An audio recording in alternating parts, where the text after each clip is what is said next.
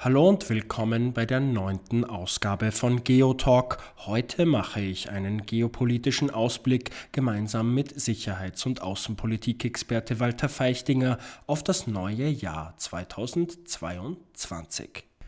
Herr Feichtinger, was erwartet uns in Sachen Geopolitik im Jahr 2022?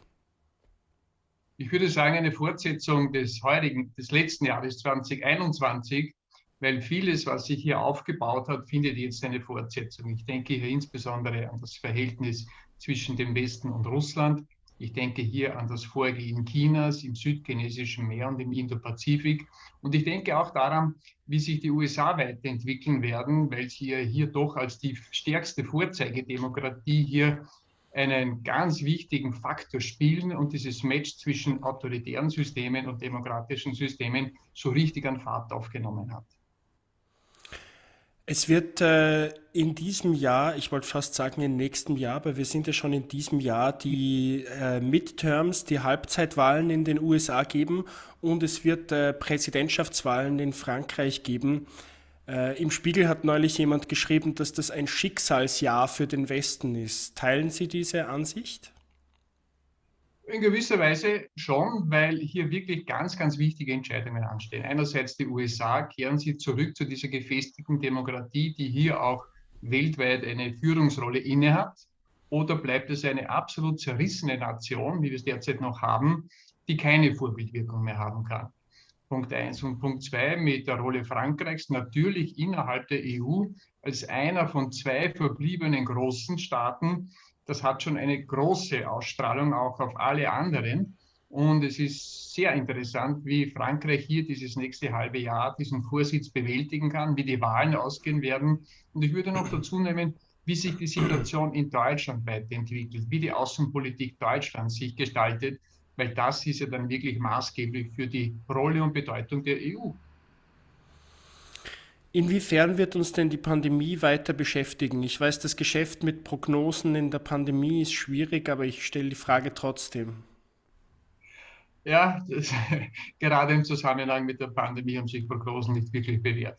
Aber was wir sehen, ist einfach eine sehr starke wirtschaftliche Erholung. Offensichtlich hat sich die Wirtschaft, auch die Weltwirtschaft, auf diese Pandemie eingestellt und gelernt, damit umzugehen.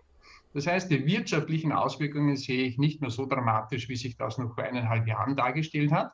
Aber Erkenntnisse aus dieser Zeit, die werden sehr wohl prägend sein, insofern, dass ja hier noch immer das Schlagwort ist von diesen unsicheren Versorgungsketten weltweit, und das haben wir noch. Und hier eine Rückholung zum Beispiel von Produktionsstätten nach Europa oder auch in den USA hier ganz oben auf der politischen Agenda steht. Also diesbezüglich glaube ich schon, dass Corona noch Auswirkungen haben wird. Aber die genauen Auswirkungen wird man jetzt später sehen. Wie wird denn das Jahr für China aussehen? Ich habe gesehen, dass, äh, was ich nicht mitbekommen habe, dass die Olympischen Winterspiele in Peking stattfinden werden. Ähm, wie wird denn das Jahr für das Reich der Mitte aussehen? China ist auf der einen Seite sehr vehement in seinem Vorgehen. Wir sehen das bei Taiwan und wir sehen das vor allem von Hongkong. Erinnern wir uns, vor einem Jahr noch hat es heftige Proteste in Hongkong gegeben. Heute ist bereits Hongkong ein fixer Teil Chinas und der Widerstand wurde wirklich erstickt.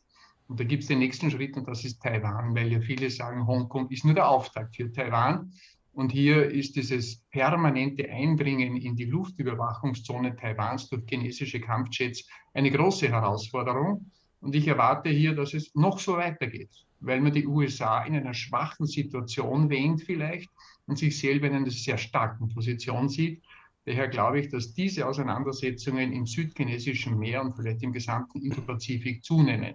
Wie sich innenpolitisch entwickelt, das wird man sehen. Momentan schaut alles danach aus, als ob der Staatschef eine unglaublich unangefochtene Position hätte auf Lebenszeit Viele deuten das aber auch schon ein bisschen als Schwäche, diesen Personenkult in diese Richtung, weil hier die Widerstandsfähigkeit Chinas insgesamt auch im wirtschaftlichen Bereich abnehmen könnte.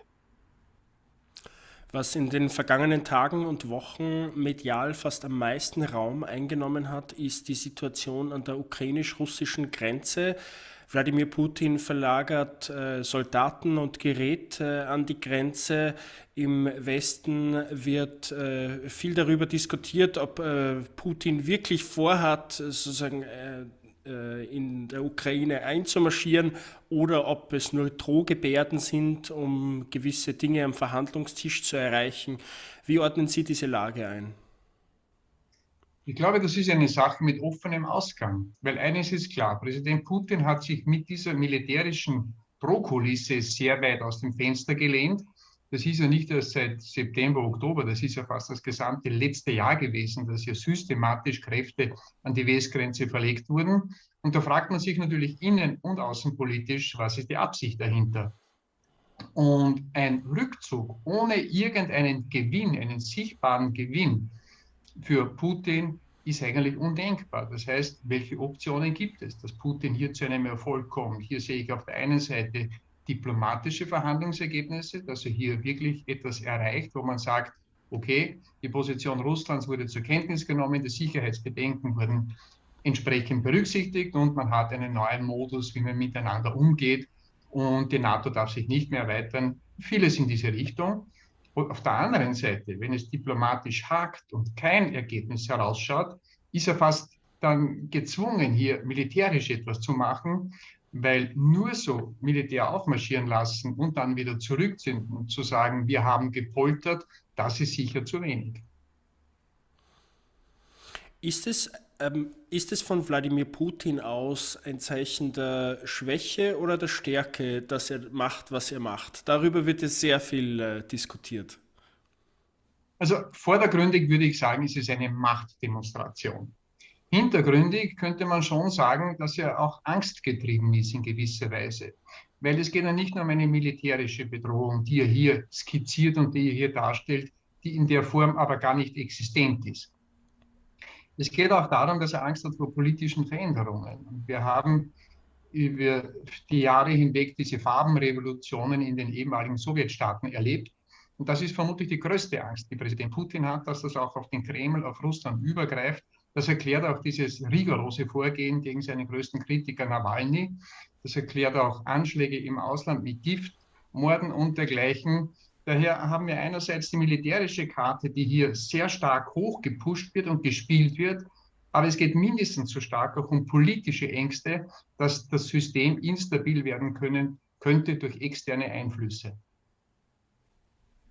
Wenn man jetzt das Geschehen 2022 aus der äh, Metasicht betrachtet. Äh, auf der einen Seite sozusagen die liberale Weltordnung mit den USA als Spitze, äh, an der Spitze, die ähm, angeschlagen bis schwer angeschlagen sind. Auf der anderen Seite die illiberale Weltordnung mit Russland und China. Ähm, welche dieser beiden Hälften sozusagen sehen Sie denn äh, auf dem Vormarsch oder äh, kann man das so gar nicht sagen? Momentan schaut es danach aus, als ob fast diese illiberalen, diese autoritären Systeme hier die Oberhand hätten weil sie viel rigoroser vorgehen können. Schauen wir nur bei der Pandemiebekämpfung oder schauen wir auch bei, einfach beim Einsatz von Militär hier von russischer Seite, dass hier eine Drohkulisse aufbaut, wo Europa einfach in Furcht und, und Schrecken versinkt oder zumindest die osteuropäischen Staaten.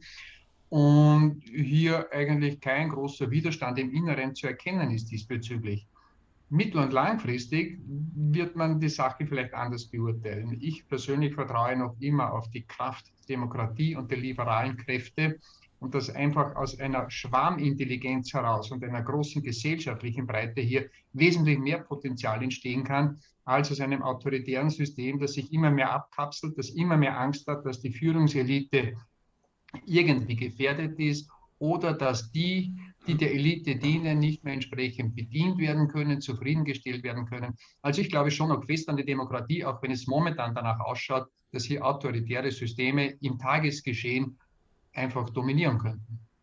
Ähm, vielleicht können wir kurz darauf eingehen. Wir haben zwar gesagt, wir machen eine eigene Episode darüber, aber ich finde es so interessant ähm, und ich glaube, es wird dieses Jahr auch äh, wichtig werden. Ähm, Sie, haben es angesprochen, im Westen sind die Gesellschaften zunehmend zerrissen, polarisiert. Welche Rolle kann denn das Militär in diesen Zeiten und in der Pandemie derzeit einnehmen? Wir haben ja bisher äh, einige positive Beispiele gesehen, wie das Militär mit, wie soll ich sagen, mit ruhiger Hand äh, und unideologisch pragmatisch äh, sozusagen Dinge umgesetzt hat. Ähm, äh, wie sehen Sie das? Im Bereich der Pandemiebekämpfung sehe ich eine große Möglichkeit, militärische Kräfte zu verwenden und das passiert ja auch schon, eigentlich von Anfang an. Und es hat halt nur zunehmend an Bedeutung gewonnen, weil hier militärische Führungskräfte auch eine ganz zentrale Rolle im nationalen Krisenmanagements einnehmen. Was ist der Vorteil dabei? Der Vorteil ist, dass Militärs ja keine politische Funktion oder Absicht verfolgen. Das heißt, sie können sich voll auf die Sache konzentrieren. Und das, was Militärs gelernt haben, ist strukturiertes Denken, Pläne entwickeln und einen entsprechenden Ablaufplan machen, die gesamte Organisation übernehmen. Das können Militärs und sie können Krisenmanagement. Darauf ist ein Militär trainiert von klein auf, dass er eben mit Krisensituationen rechnet, hier versucht, alle Faktoren in die Überlegungen einzubeziehen und dann zu klaren Ergebnissen zu kommen. Und diese Ergebnisse werden der Politik präsentiert. Und dieses Zusammenspiel zwischen militärischer Planung und politischer Führung, das ist das zentrale Element, weil die Politik wird ja andererseits freigespielt vom Tagesgeschäft. Erinnern wir uns nur an die unzähligen Sendungen, die wir gesehen haben, Interviews und weiß Gott, das hatte die komplette politische Kapazität gebunden. Und das darf ja nicht sein. Wir haben zwar eine Pandemie, die nach wie vor sehr dominant ist, aber es gibt viele, viele andere politische Aufgaben zu erledigen. Und wenn hier die Einbeziehung von militärischer Kapazität in politische Räume systematisch erfolgt, dann gewinnt die Politik an Freiheit, an Handlungsspielraum und sie kann sicher sein, dass hier die Abläufe entsprechend gut organisiert werden. Ähm, Gibt es auf der anderen Seite eine, eine Art Gefahr, dass das Militär politisch äh, vereinnahmt wird oder sich vereinnahmen lässt? Äh, ich habe mir neulich, äh, habe ich lang darüber nachgedacht, weil ein Offizier bei einer Anti-Corona-Demo war. Ähm, was, was kann man da davon halten sozusagen und, und wo liegen da die Grenzen? Man muss sich natürlich vor Augen führen, dass jeder Militär, jede Militärperson und vor allem auch hochrangige Offiziere hier auch eine Rolle in der Zivilgesellschaft spielen. Und man kann nicht davon ausgehen, dass Militär so ein 100% homogener Block, ist, wenn es um Bereiche des Alltags geht. Und Corona ist eigentlich ein Bereich des Alltags, wo jeder sich seine Meinung macht. Klar ist aber, dass das, wenn das hier in die militärische Aufgabe hineinspielt, dass das nicht vereinbar ist. Und hier wurden ja auch sofort in Österreich klare Grenzen gezogen. Daher, wenn sich ein Einzelner hier so deklariert, dann muss er damit rechnen, dass er im Gesamtsystem keine Rolle mehr spielen kann. Kann das Militär darüber hinaus auch äh, weitere Aufgaben äh, übernehmen? Sie haben es schon angesprochen, aber es, es scheint doch vielleicht äh, fast wie ein, ähm, ein Rezept, das mehr angewendet werden kann, weil es wirkt doch so, wie wenn zum Beispiel in den USA, wie wenn die westlichen Gesellschaften so zerrissen sind, dass es oft jemanden braucht, der irgendwie dazwischen geht und mit ruhiger Hand äh, die Dinge einfach erledigt, unter Anführungszeichen. Hier kann ich nur davor warnen. Streitkräfte sind kein politisches Instrument. Sie sind die strategische Handlungsreserve jedes Staates und genauso sollen sie gehandhabt werden. Wir sind mit der Pandemie in eine Krise geraten, daher ist es vollkommen legitim und auch legal, Streitkräfte zur Lösung dieses Problems heranzuziehen. Aber je näher es in politische Aufgaben geht, umso größer ist die Gefahr der Vereinnahmung und der Verselbstständigung. Und daher gibt es für mich hier eine ganz klare Trennlinie. Alles, was so politiknah ist, dass man sagt, na, die machen ja selber schon Politik jetzt, das ist abzulehnen. Das ist nicht die Kernaufgabe von Streitkräften. Welche Entwicklung 2022, äh, auf welche sind Sie selbst denn am meisten gespannt? Wie sich die Gespräche mit Russland weiterentwickeln, weil ich sehe hier nicht nur einerseits eine große Krise, sondern andererseits auch eine große Chance.